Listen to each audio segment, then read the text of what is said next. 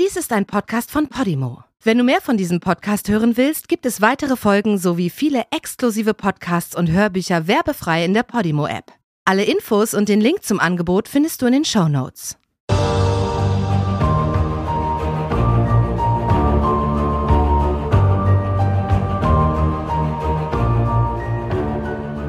Hi, willkommen zu einer neuen Folge Unvergessen, einem Podcast über ungeklärte Mordfälle und Vermisstenfälle.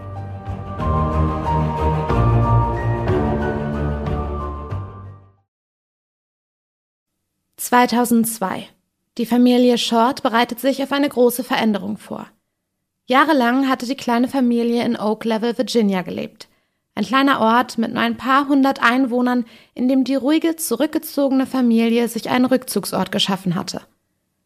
Doch dieser sollte nun für immer verschwinden. Sie hatten das Haus zum Verkauf angeboten.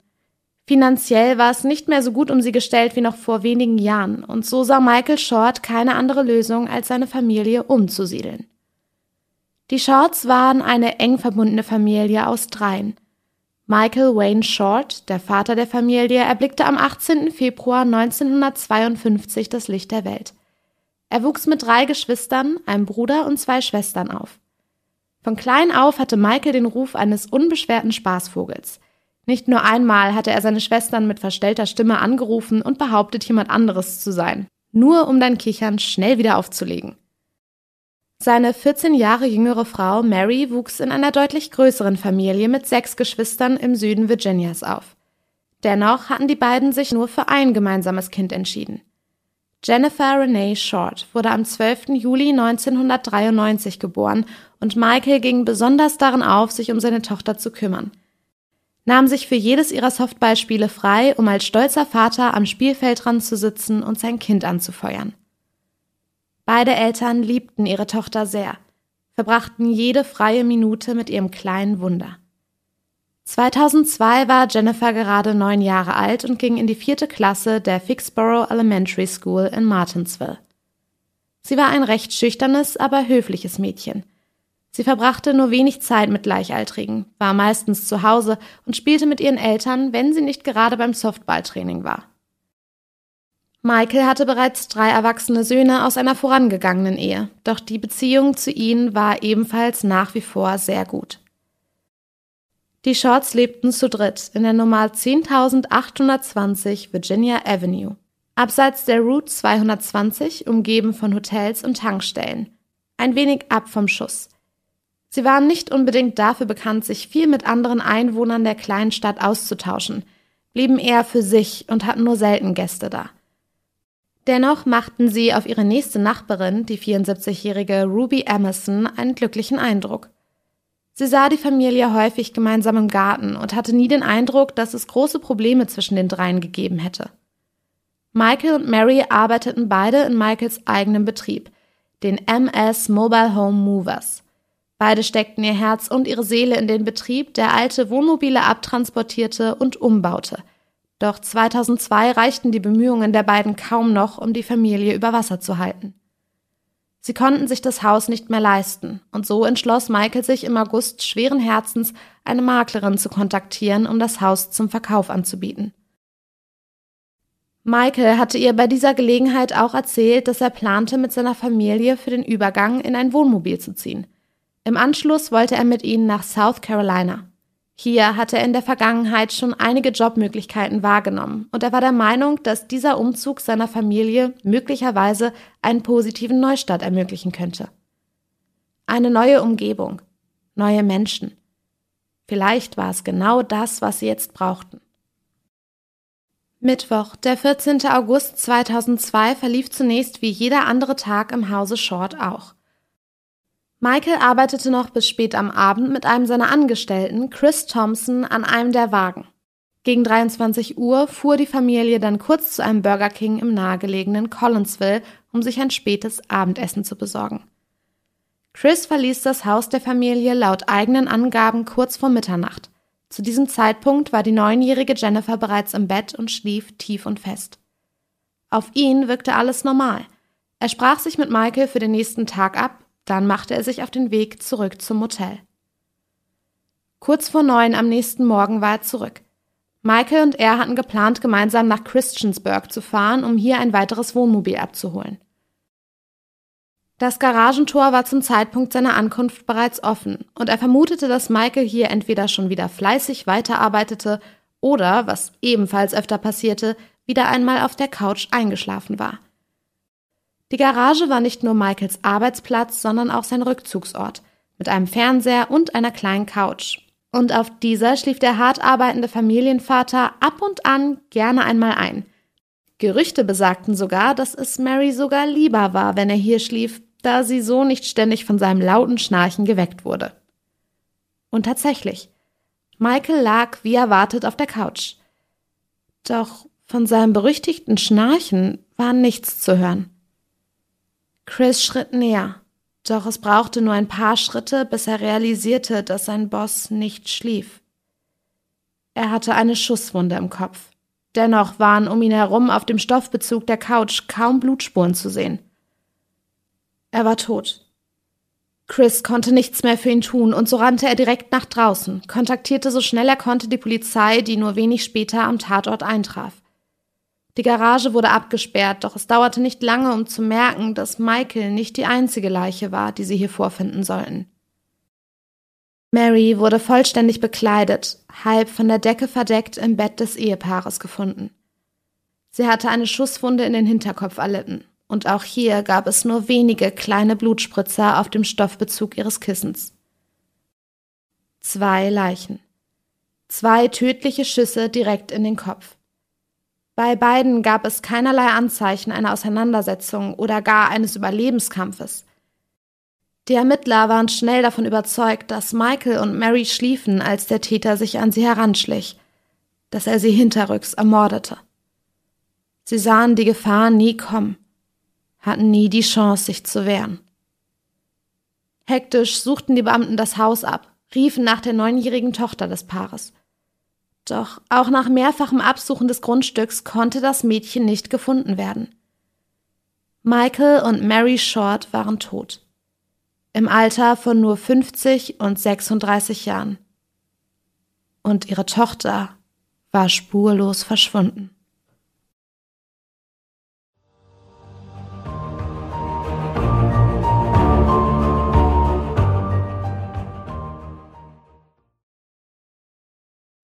Es war ein geplanter Mord. Das wurde spätestens deutlich, als die Beamten feststellten, dass die Telefonleitung des Hauses gekappt wurde. Michael und Mary wurden zudem beide mit einer kleinkalibrigen Schusswaffe mit jeweils nur einem leisen Schuss hingerichtet. So wurde vermieden, dass einer der beiden von dem Schuss geweckt und alarmiert wurde.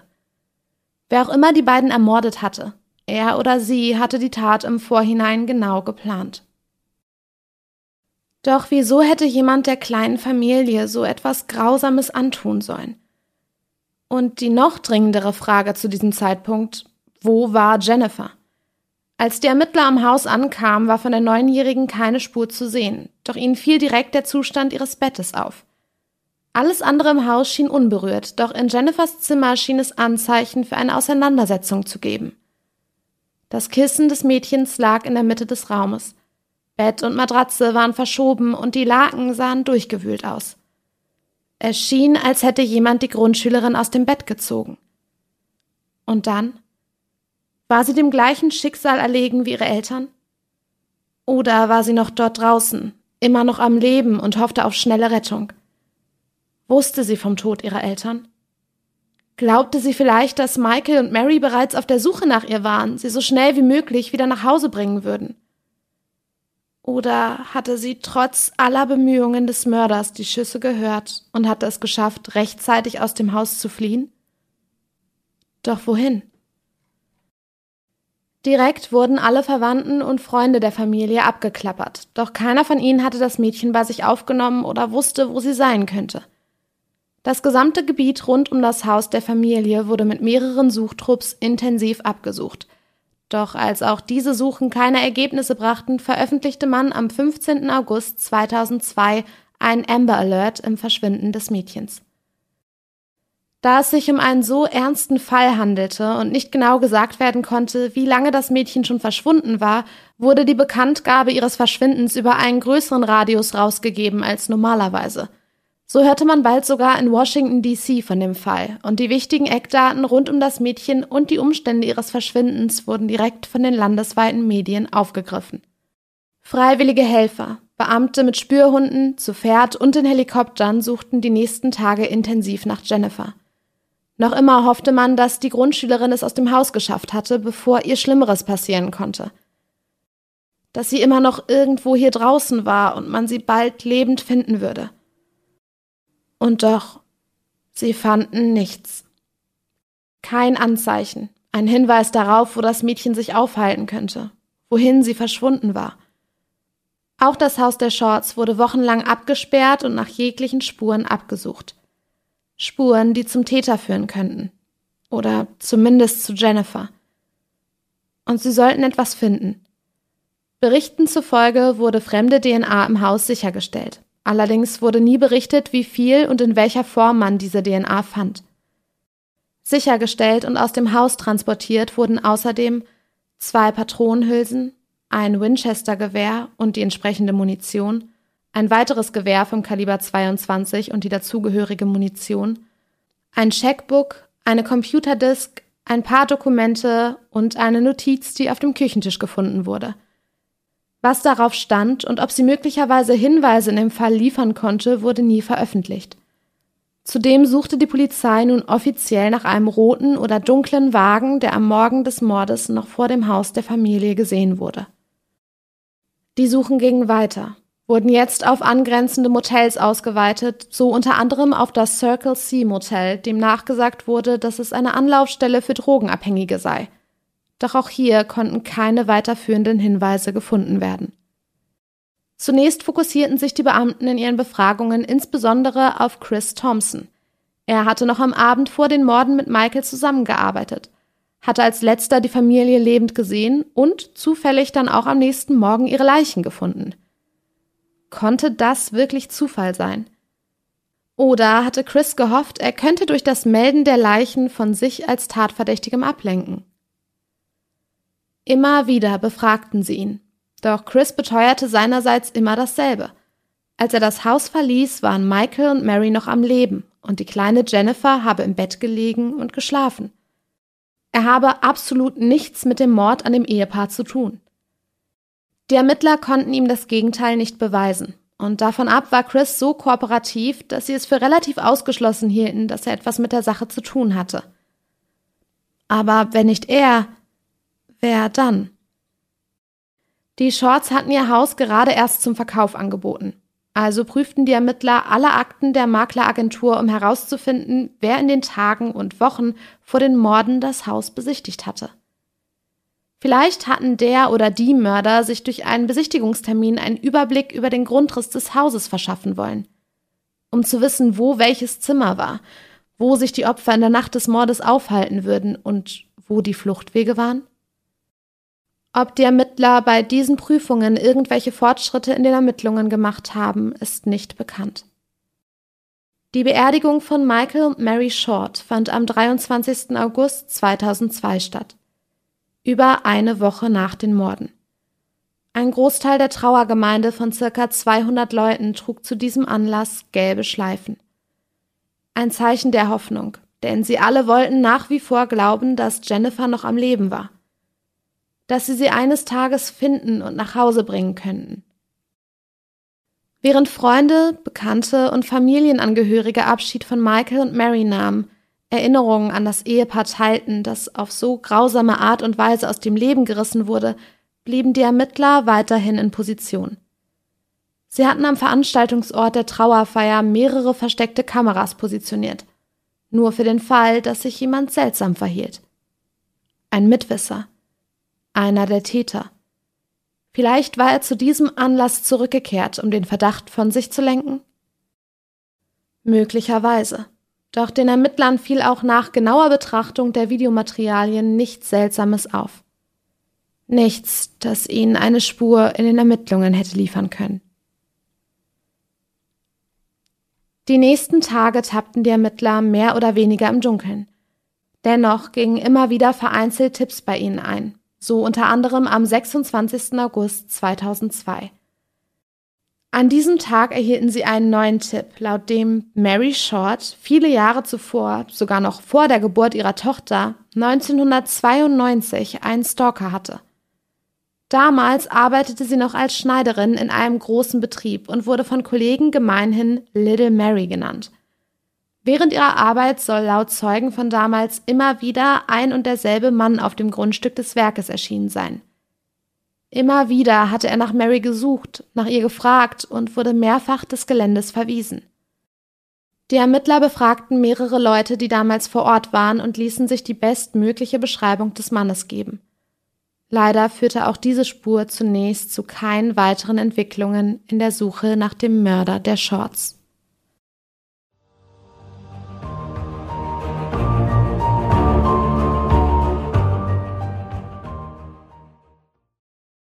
Am 4. September 2002 sorgte eine andere Maßnahme der Ermittler für großes Aufsehen in der Bevölkerung.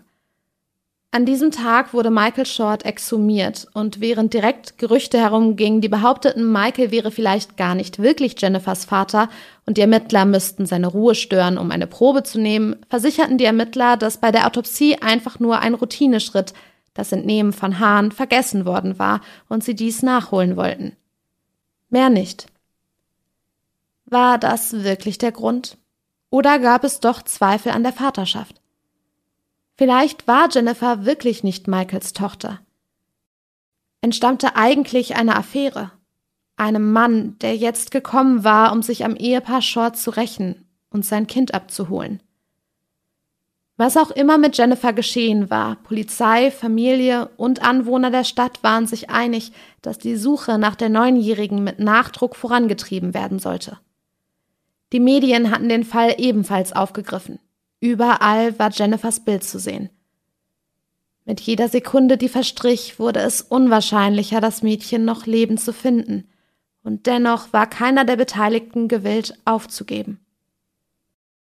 Sie wollten glauben, wollten hoffen, dass die Grundschülerin es aus dem Haus geschafft hatte, dass sie noch am Leben war, dass sie sie retten konnten. Diese Hoffnung sollte bald erlöschen. Als Eddie Albert aus Stonewall, North Carolina Ende September 2002 einen seiner Hunde nach einem langen Tag wieder ins Haus ließ, machte er eine seltsame Entdeckung. Das Tier hatte etwas im Maul, das aussah wie ein Büschel Haare. Eddie nahm es ihm weg und warf es in den Müll. Vermutlich nur Überbleibsel einer Perücke, die der Hund irgendwo auf seinen Rundgängen gefunden hatte. Es war nicht ungewöhnlich für ihn, dass einer seiner Hunde etwas mit nach Hause brachte, und so machte Eddie sich zunächst keine weiteren Gedanken über den Fund seines Haustieres. Das sollte sich wenige Tage später jedoch schlagartig ändern. Der Hund hatte erneut etwas ausgegraben. Doch dieses Mal waren es nicht nur ein paar Haare. Es war ein Kopf. Ein menschlicher Schädel. Direkt rief Eddie die Polizei und führte sie bei ihrer Ankunft sofort zu dem Ufer, an dem sein Hund die Überreste gefunden hatte. Er übergab ihnen außerdem das Büschel Haare, das das Tier zuvor mit nach Hause gebracht hatte. Eine groß angelegte Suche in der Gegend bestätigte bald die schlimmste Angst aller Beteiligter in dem Fall. Neben dem Schädel wurden weitere Büschel Haare, einige Zähne, ein Brustkorb und andere Knochenfragmente gefunden. Obwohl man insgesamt nur ein Viertel des kompletten Skeletts fand, war doch schnell deutlich, dass es sich hierbei um die Knochen eines Kindes handelte. Ein Gerichtsmediziner bestätigte später, dass das Mädchen durch einen Schuss in den Kopf getötet wurde. Jennifer? War es ihre Leiche, die man knapp 50 Kilometer entfernt vom Haus der Shorts gefunden hatte? War sie am Ende dem gleichen Schicksal erlegen wie ihre Eltern. Obwohl diese Vermutung sehr nahe lag, versuchten sowohl Virginias als auch North Carolinas Behörden den Fund nicht direkt mit den Shorts in Verbindung zu bringen. Es brauchte ausgiebige Tests und erst anderthalb Wochen nach dem Fund der Überreste, Am 4. Oktober 2002 konnte offiziell bestätigt werden, dass es sich bei den Knochen um die Überreste der neunjährigen Jennifer Short handelte. Zwar hatte man durch den Zustand des Schädels die Todesursache feststellen können, ob und wie sehr das Mädchen vor ihrem Tod gelitten hat und ob es einen sexuellen Übergriff auf die Grundschülerin gab, konnte aufgrund der wenigen Knochen und der vorangeschrittenen Verwesung jedoch nicht genau gesagt werden. Die Suchen wurden damit abgebrochen. Und obwohl das Mädchen nicht lebend gefunden wurde, die Hoffnung aller Suchenden, sie in Sicherheit zu bringen, nicht in Erfüllung gegangen war, versuchte Sheriff H. F. Castle in seinem öffentlichen Statement zu dem Fall ein paar beruhigende Worte zu finden, als er sagte, Sie ist jetzt fort. Sie ist jetzt sicher. Nichts Böses kann ihr mehr widerfahren.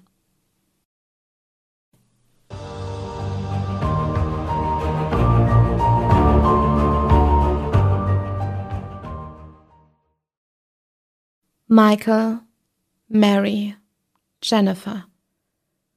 Sie alle waren Opfer eines furchtbaren Verbrechens. Wer hatte der Familie das angetan? Wer hatte sie so kaltblütig aus dem Leben gerissen? Die Ermittler hatten früh eine Person im Auge, die sie für möglicherweise tatverdächtig hielten. Der Name des Mannes war Garrison Storm Bowman, er war 66 Jahre alt, Tischler und befand sich zu dem Zeitpunkt, als man Jennifers Überreste identifizieren konnte, bereits in Kanada in Haft. Allerdings nicht wegen dem Mord an den Shorts, sondern wegen illegaler Einwanderung. Man hat ihn außerdem wegen Fahrens unter Alkoholeinfluss angeklagt. Der Grund, warum die Ermittler ihn als potenziellen Täter im Fall der Shorts sahen, war jedoch ein ganz anderer. Laut der Aussage seines Vermieters soll Bowman nämlich nur zwei Tage vor dem Mord von einem Mann aus Virginia erzählt haben, der sein Wohnmobil für ihn transportieren sollte. In diesem Gespräch soll er auch gesagt haben, dass er diesen Mann umbringen müsse, falls er sich nicht an die Abmachung hielt. Michael Short lebte in Virginia. Michael Short hatte einen Betrieb, der sich um den Transport von Wohnmobilen kümmerte. Und Michael Short war wenige Tage nach dieser Aussage tot. Zufall? Die Ermittler waren nicht dieser Meinung. Laut dem Vermieter des 66-Jährigen hatte dieser noch kurz vor den Morden seinen Van umgebaut. Am Tag der Morde hatte er ihn mit einer Waffe angetroffen und einen Tag später waren er und sein Wohnmobil verschwunden. Es tauchte wenig später wieder auf anderthalb Kilometer entfernt von dem Ort, an dem man später Jennifers Überreste finden sollte. Bowmans Wohnmobil und sein Miethaus wurden von der Polizei durchsucht. Hierbei fand man unter anderem neun Landkarten. Eine davon hatte eine Markierung. Eine Markierung genau dort, wo sich das Haus der Shorts befand. All das war überaus verdächtig und es verwundert nicht, dass die Ermittler Bowman lange Zeit als ihren Hauptverdächtigen sahen. Ein Freund des Tischlers sieht das jedoch anders. John Beasley war schon viele Jahre mit Gary Bowman befreundet und sollte später sagen, sein Freund hätte schon jahrelang geplant, nach Kanada oder Alaska zu ziehen. Sein Umzug habe also nichts mit den Morden zu tun. Er war nicht geflohen oder so etwas. Man habe das alles einfach verdreht, um es dem Narrativ der Ermittlungen anzupassen. Einem Narrativ, in dem Gary Bowman als kaltblütiger Killer dargestellt wurde. Das war er nicht, sagt John. Am Tag der Morde habe Gary ihn sogar noch besucht, um ihm alte Kleider vorbeizubringen, die er der Kirche spenden wollte. Dass man Garys Wohnmobil nahe dem Fundort der Leiche gesehen hatte, hätte ebenfalls nichts mit der Tat zu tun. Er hatte es auf einem von Johns Grundstücken abgestellt, damit es nicht abgeschleppt wurde. Mehr nicht. Und davon ab soll der 66-Jährige mehrfach während den Befragungen von sich aus angeboten haben, einen Lügendetektortest zu machen, um zu beweisen, dass er mit diesen Morden nichts zu tun hatte. Auch andere Freunde und Bekannte des Tischlers meldeten sich bei der Polizei. Sie konnten nicht verstehen, wie Gary Bowman, der jeden Tag Unmengen an Bier trank, es geschafft haben sollte, in diesem Zustand nach Virginia zu fahren und einen so genau geplanten und durchgetakteten Mord zu begehen. Keiner von ihnen traute Gary eine solche Tat zu. Am 12. November 2002 musste sich Gary Bowman einer Anhörung zum Mord der Familie Short stellen. Er versicherte hier noch einmal inständig, dass er keines der Familienmitglieder jemals in seinem Leben gesehen habe. Die Ermittler hatten bei ihm nie DNA, eine Tatwaffe oder andere handfeste Beweise in diesem Fall sicherstellen können. Eine Anklage oder Verurteilung Bowmans im Mord an der Familie Short blieb deswegen aus. Im Juli 2003 wurden erneut Suchen rund um den Fundort der Überreste und im anliegenden Fluss angestellt. Während die leitenden Ermittler verkünden ließen, dass man hier einige Dinge gefunden hätte, die möglicherweise mit der Tat in Verbindung stehen könnten, wurde nie explizit gesagt, um was es sich bei diesen Fundstücken genau handelte. Im darauffolgenden September wurde auch Jennifers Leiche erneut exhumiert. Zu welchem Zweck oder ob dies zu weiteren Spuren geführt hat, wurde jedoch ebenfalls nie veröffentlicht. Im gleichen Jahr wurden die Vorwürfe gegen Gary Bowman wieder lauter. Zwei Männer, Timothy Fannon Sampson und Jerry Riley Mills, hatten sich zunächst anonym bei der Polizei gemeldet und behauptet, sie hätten in der Nacht der Morde Gary Bowman gesehen, wie der das Haus der Shorts mit einem jungen Mädchen über der Schulter verließ. Zuvor hätten sie zwei laute Schüsse aus dem Haus gehört. Selbst seien sie vor Ort gewesen, weil sie Einbrüche in der Gegend planten. Direkt stürzten die Ermittler sich auf diese Aussagen, hofften nun endlich genug Beweise sammeln zu können, um den Mörder der Shorts hinter Gittern zu bringen. Nur um dann herauszufinden, dass die beiden gelogen hatten. Sie hatten sich die komplette Geschichte ausgedacht, um an die ausgesetzte Belohnung zu kommen. Sie hatten Gary nie am Haus gesehen, waren wahrscheinlich nicht einmal in unmittelbarer Nähe des Grundstücks, als die Morde geschahen. Ein dritter Mann, Tony Lee Epperson, hatte sich mit ähnlichen Aussagen an die Polizei gewandt. Doch auch seine Geschichte konnte schnell als Lüge enttarnt werden. Im Nachhinein führten diese Falschaussagen zu nachhaltigen Fehlern in der Ermittlung. Man hatte sich früh auf Gary Bowman eingeschossen, war vorrangig den Hinweisen nachgegangen, die für seine Schuld zu sprechen schienen, und hatte im Zuge dessen möglicherweise einige wichtige Spuren übersehen. Spuren, die zum wahren Täter hätten führen können. Erst 2007 wurde Gary Bowman offiziell als Verdächtiger in dem Fall ausgeschlossen. Er starb sieben Jahre später, im Dezember 2014. Die Angehörigen der Familie Short wurden mit jedem Jahr, in dem es keine neuen Entwicklungen gab, frustrierter. 2004 äußerte sich Michael Shorts Onkel Frank Arrington öffentlich dazu. Er war der Meinung, dass die Ermittler den Fall von Anfang an falsch angegangen waren und dass das möglicherweise dazu führen könnte, dass der wahre Täter niemals geschnappt wird. Unter anderem hätte man den Tatort viel zu spät und zu wenig abgesperrt und zu viele Leute vor Ort erlaubt. Ein Fehler, der möglicherweise zu dem Verlust wichtiger forensischer Beweise geführt hatte. Seine Zweifel an den Ermittlungsarbeiten waren scheinbar nicht ganz unbegründet. 2006 wurden mehrere Beamte, die direkt mit den Ermittlungen in Verbindung standen, der Korruption angeklagt so unter anderem auch Sheriff H. F. Castle. Er und insgesamt zwölf andere Beamte wurden für das Handeln mit Kokain, Marihuana und Ketamin angeklagt. Zudem konnte ihm die intensive Verstrickung in einen Drogenhandels- und Geldwäschering in Henry County nachgewiesen werden. Der Fall wurde daraufhin an andere Behörden weitergegeben.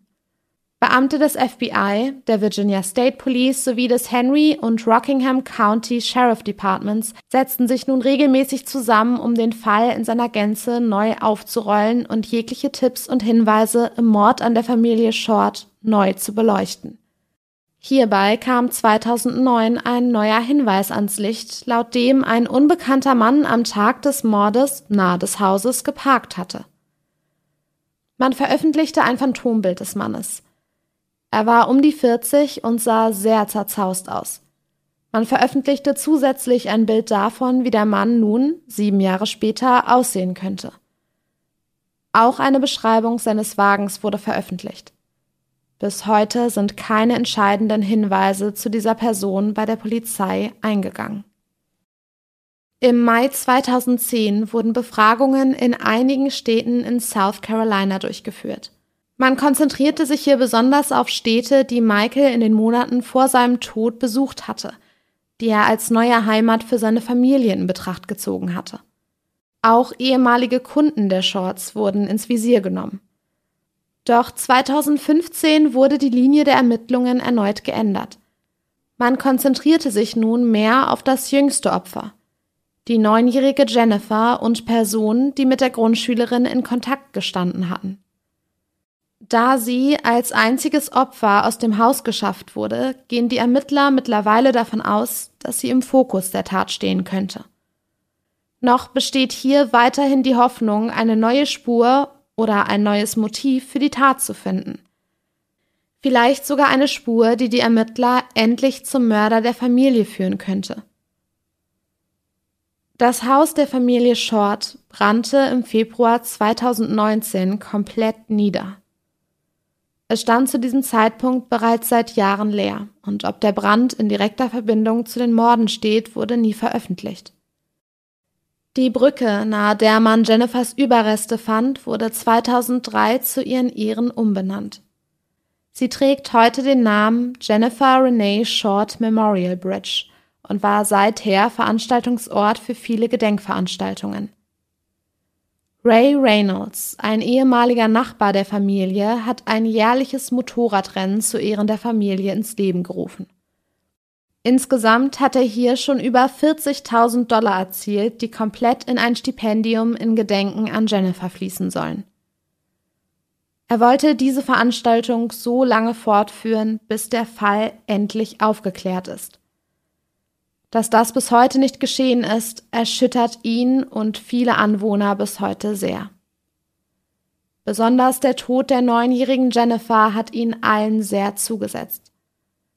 Sie können nicht verstehen, wie jemand ein Kind so grausam aus dem Leben reißen konnte. So sagte Ray in einem Interview, das ist ein Kind, das niemals zur Highschool gehen und Cheerleading oder Sport genießen kann. Ich möchte nicht, dass dieses Kind vergessen wird. Die gesamte Familie wurde uns genommen und die Gemeinde steht zu 100 Prozent hinter dieser Sache. Wir alle wollen, dass diese Sache endlich aufgeklärt wird.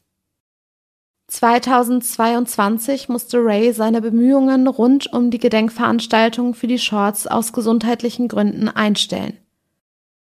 Doch er und der Rest der Gemeinde geben die Hoffnung, dass der Mörder der Shorts doch noch gefasst werden kann, noch nicht auf. Sie wollen Gerechtigkeit. Gerechtigkeit für Michael, Mary und Jennifer, die in einer warmen Sommernacht auf grausame Art und Weise ihr Leben verloren.